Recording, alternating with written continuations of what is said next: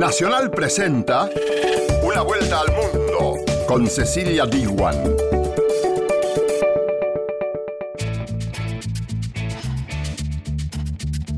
¿Qué tal? ¿Cómo te va? Bienvenida y bienvenido a Una vuelta al mundo.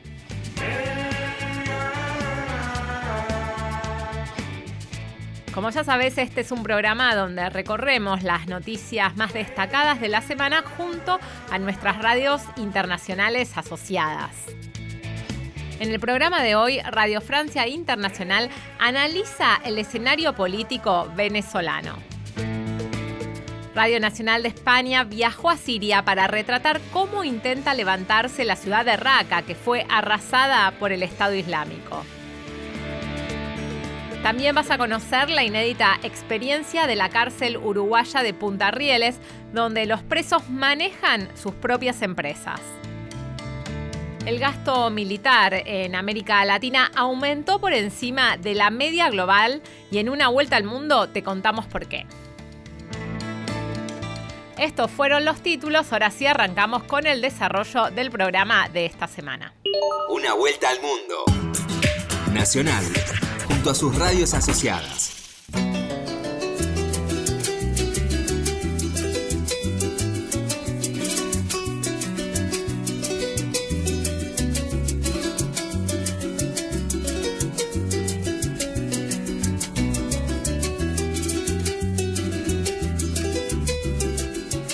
Cuando el presidente de la Asamblea Nacional Venezolana, Juan Guaidó, transmitió un mensaje acompañado de un grupo de militares llamando a los ciudadanos a salir a las calles, muchos pensaron que la crisis política venezolana podría llegar a un desenlace en cuestión de horas.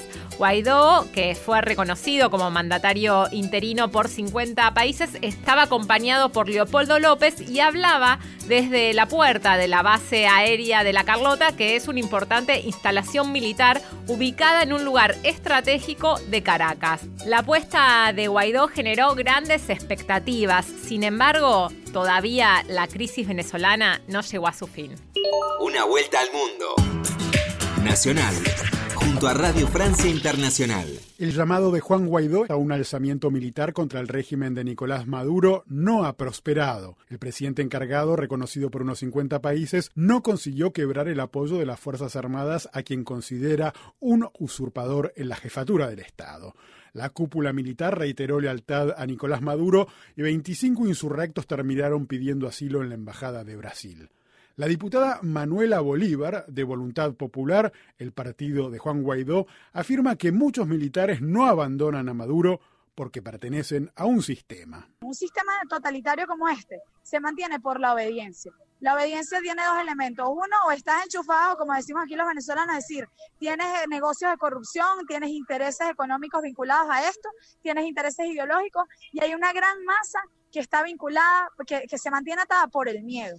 Ahora, el régimen está en unas grandes contradicciones. Fíjate que inclusive dentro, de la, dentro del SEBIN, eh, Nicolás Maduro designa a alguien que había votado y había votado porque incluso le había generado actividades de sabotaje dentro del mismo régimen. Hoy hay desconfianza. ¿En quién confía Maduro? ¿En quién puede confiar cuando muchos de ellos hoy dudan? ¿Y dudan por qué? Porque el país es inviable. Porque el apagón nos dejó claro que con el régimen no vamos a avanzar a ningún lado y que lo que nos espera es la muerte. Entonces, eso, esa duda, bueno, mira, yo no sé cuánto tiempo tome, pero esa duda tiene, uno no puede vivir en disonancia toda la vida. Pero, ¿qué ocurre en las filas militares? Para Paul Tenassi, profesor de la Washington University, experto en Venezuela, el cuerpo militar no ha variado su fidelidad a Maduro y tiene razones de no hacerlo.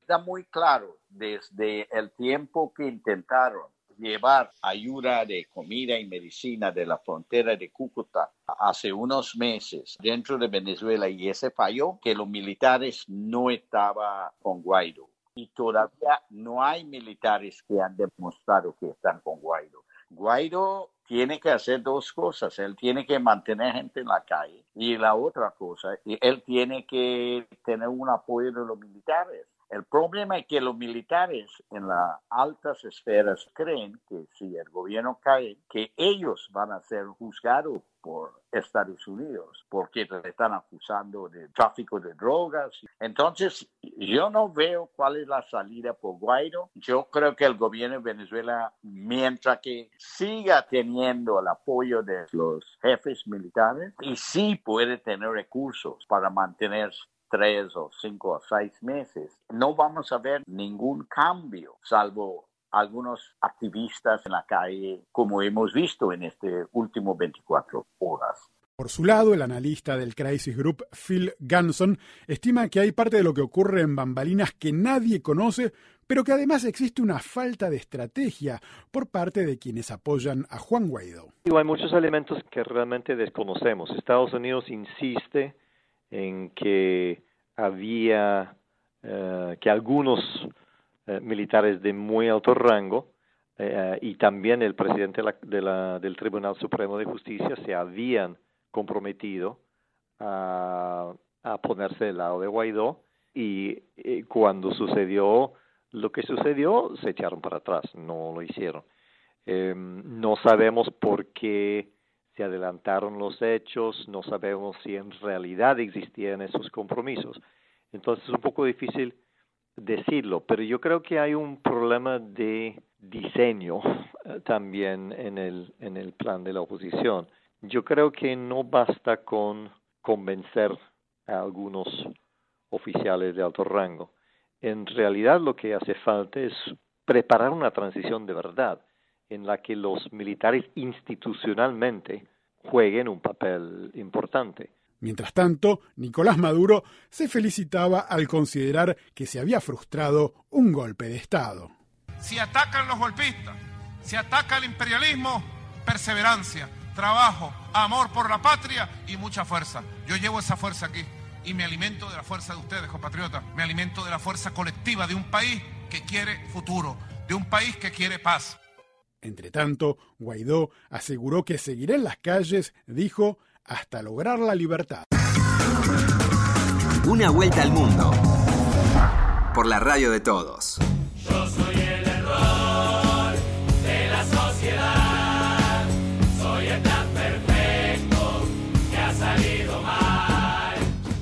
América Latina vive una alarmante crisis de seguridad.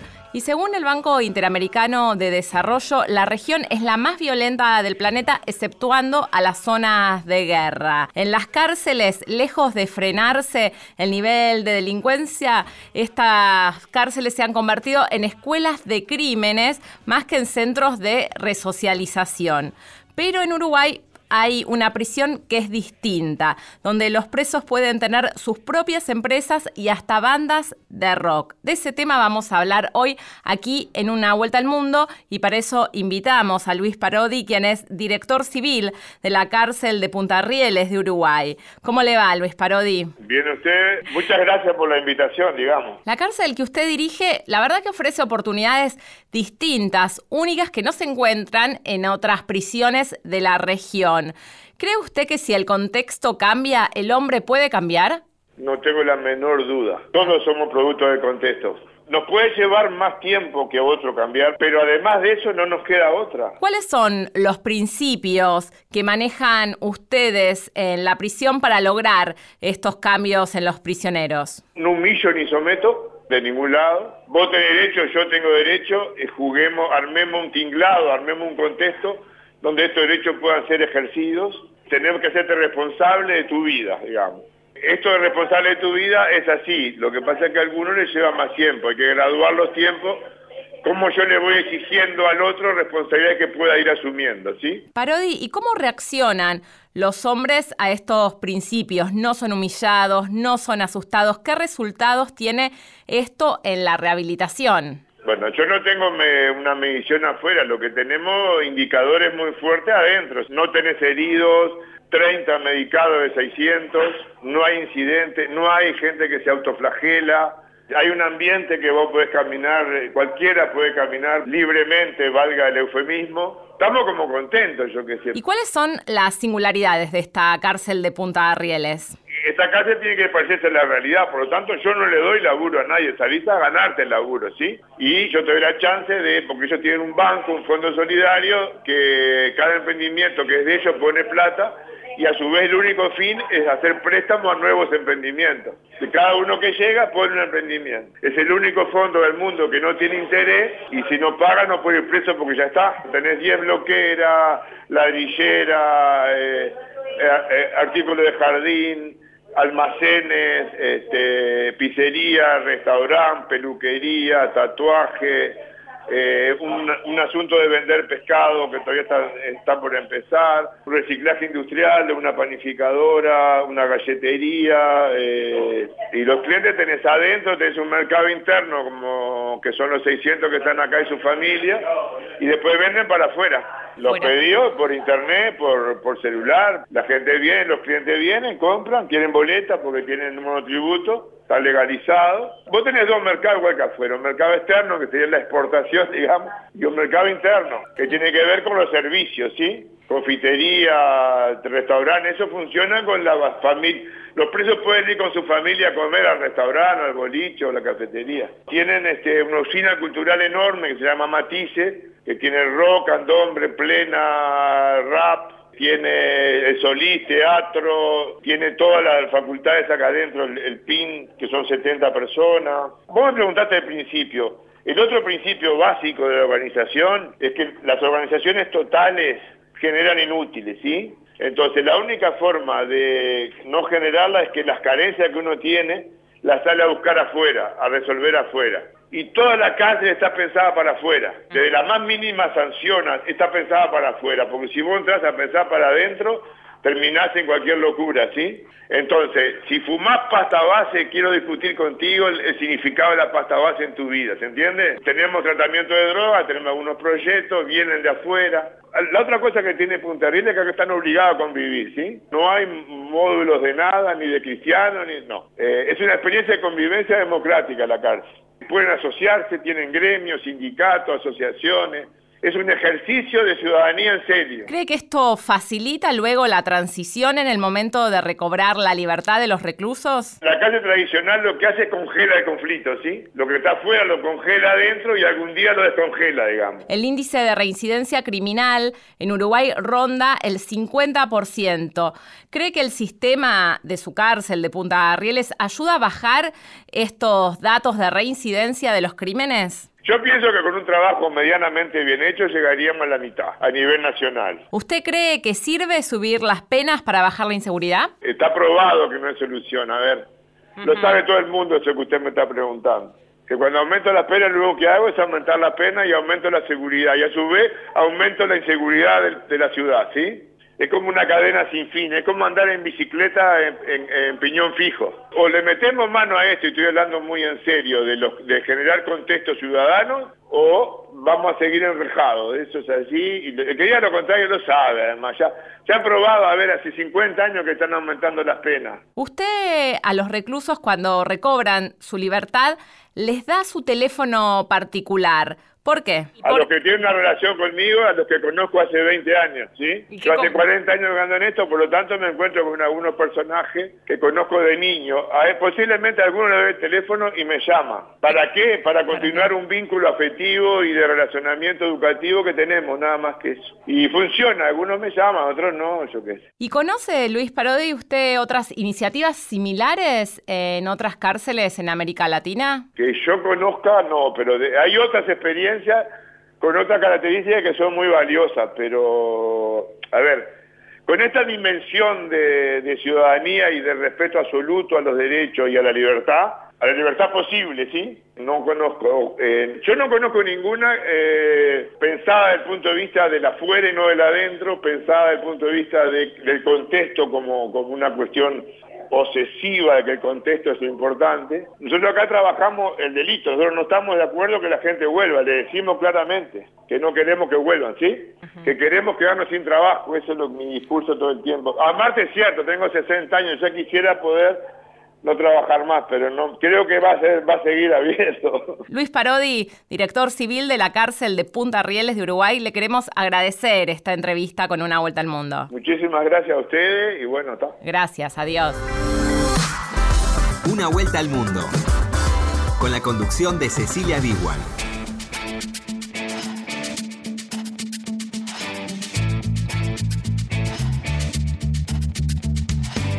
Continuamos en una vuelta al mundo. Hoy es el programa número 50 y lo hacemos desde hace un año junto a Diego Rosato en la operación técnica y a Cristian Brennan en la producción. Te agradecemos por escucharnos en todo el país a través de la AM870, también por las 50 emisoras que tiene Radio Nacional en toda Argentina y también por nuestro podcast en la página web de esta emisora. Seguís en Una vuelta al mundo por Nacional.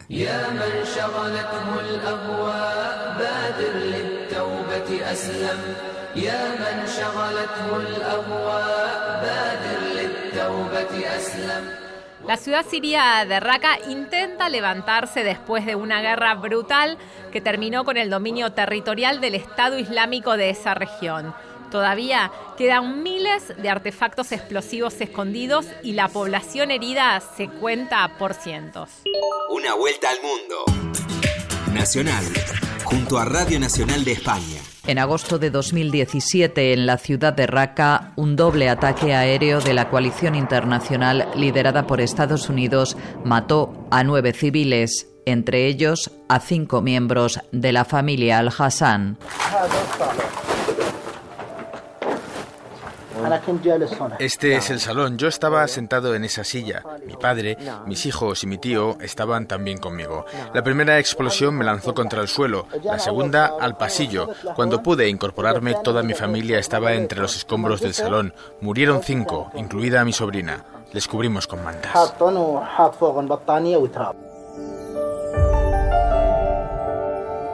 Es uno de los 400 testimonios de testigos y supervivientes recabados sobre el terreno por Amnistía Internacional para elaborar junto a la organización Airwars una de las más exhaustivas investigaciones llevadas a cabo sobre las víctimas civiles y la devastación causadas por la lucha contra el autodenominado Estado Islámico en la que fue proclamada su capital, Raqqa.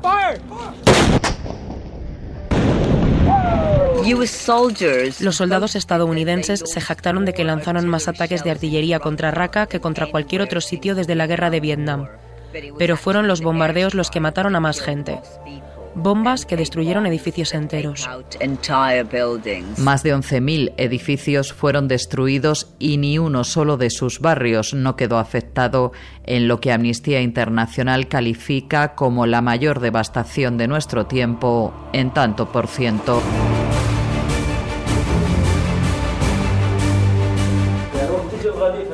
Atacaban con artillería esta zona constantemente. No teníamos un lugar en el que protegernos. Mi hija quedó gravemente herida. Fue la única superviviente. Con todo el respeto, ¿cómo sabían a quién disparaban? No conocía nuestro barrio ni a las personas a las que atacaron y mataron. Este hombre perdió a su mujer y a tres de sus hijas, la más pequeña de siete meses. La artillería es muy barata, pero esto es lo que provoca. Calles enteras destruidas, casas alcanzadas. Si matan o a las personas que están dentro es cuestión de suerte. No puedes hacer la guerra así. Es inaceptable.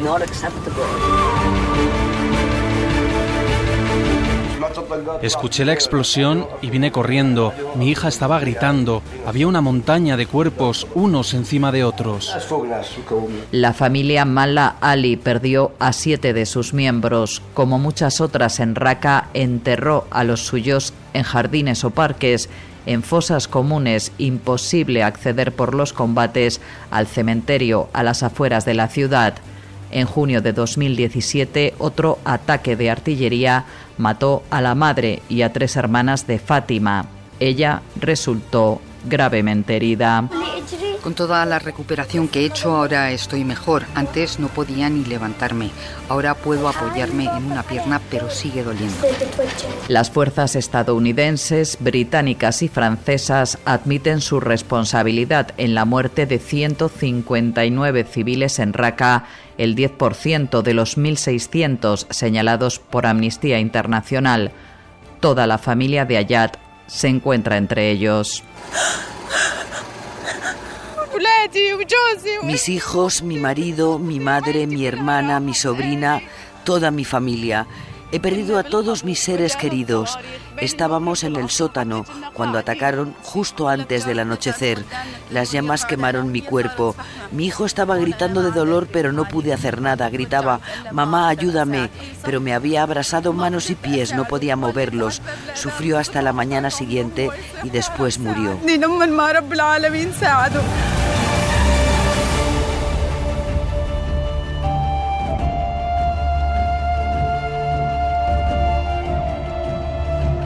Hechos que podrían constituir crímenes de guerra cometidos durante los cinco meses de ofensiva final para expulsar a los combatientes del grupo terrorista de Raqqa entre junio y octubre de 2017.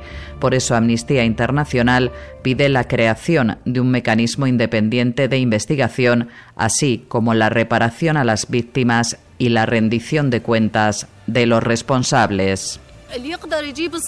Esos que pueden lanzar misiles que matan a niños también pueden ayudar. No era el objetivo liberar a los civiles. Se supone que debían salvarnos, proteger a nuestros hijos. Queremos vivir en paz. Una vuelta al mundo. Nacional, junto a sus radios asociadas.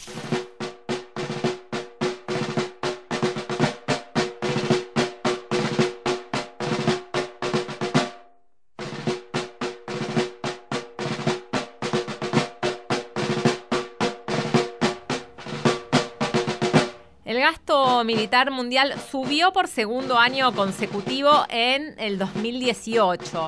Estados Unidos y China lideran las compras de armas e insumos de guerra. En tanto, el gasto armamentístico en los países de América Latina subió por encima de la media global.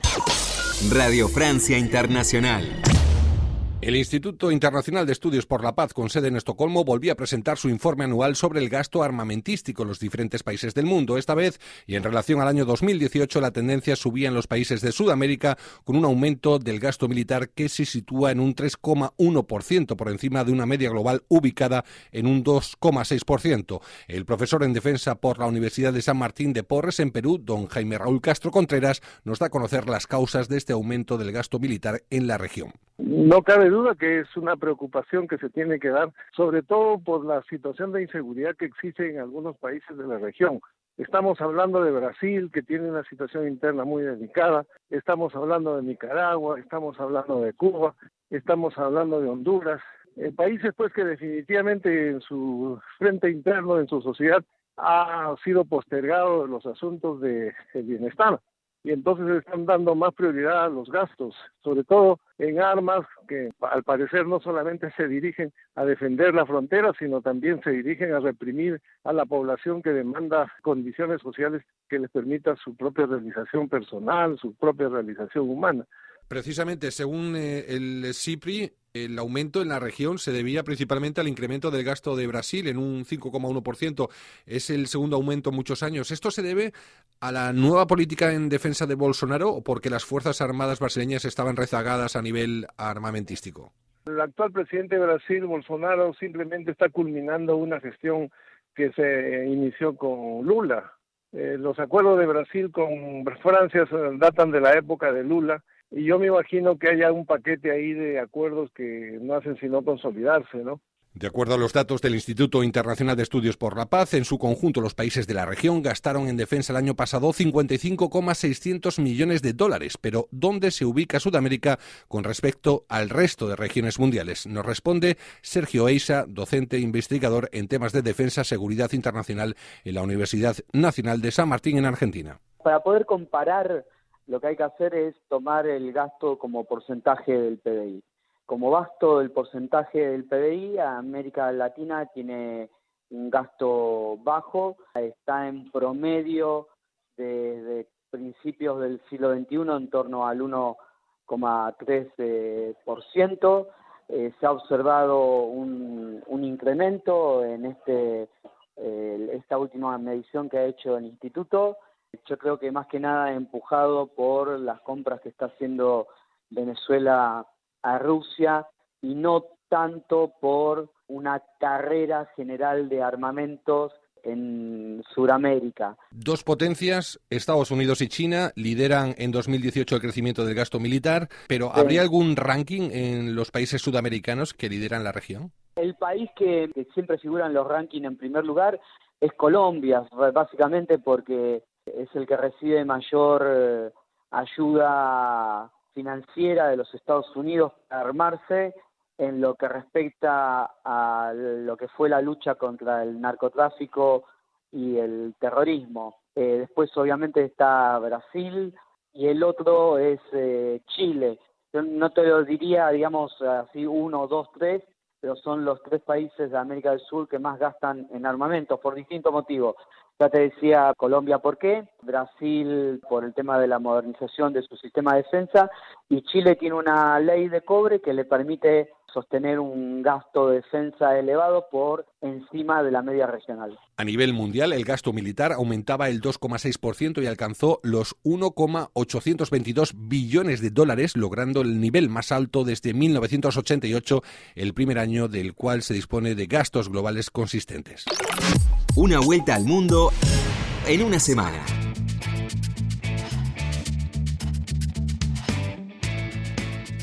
De esta manera finaliza una vuelta al mundo. Nos reencontramos la semana que viene.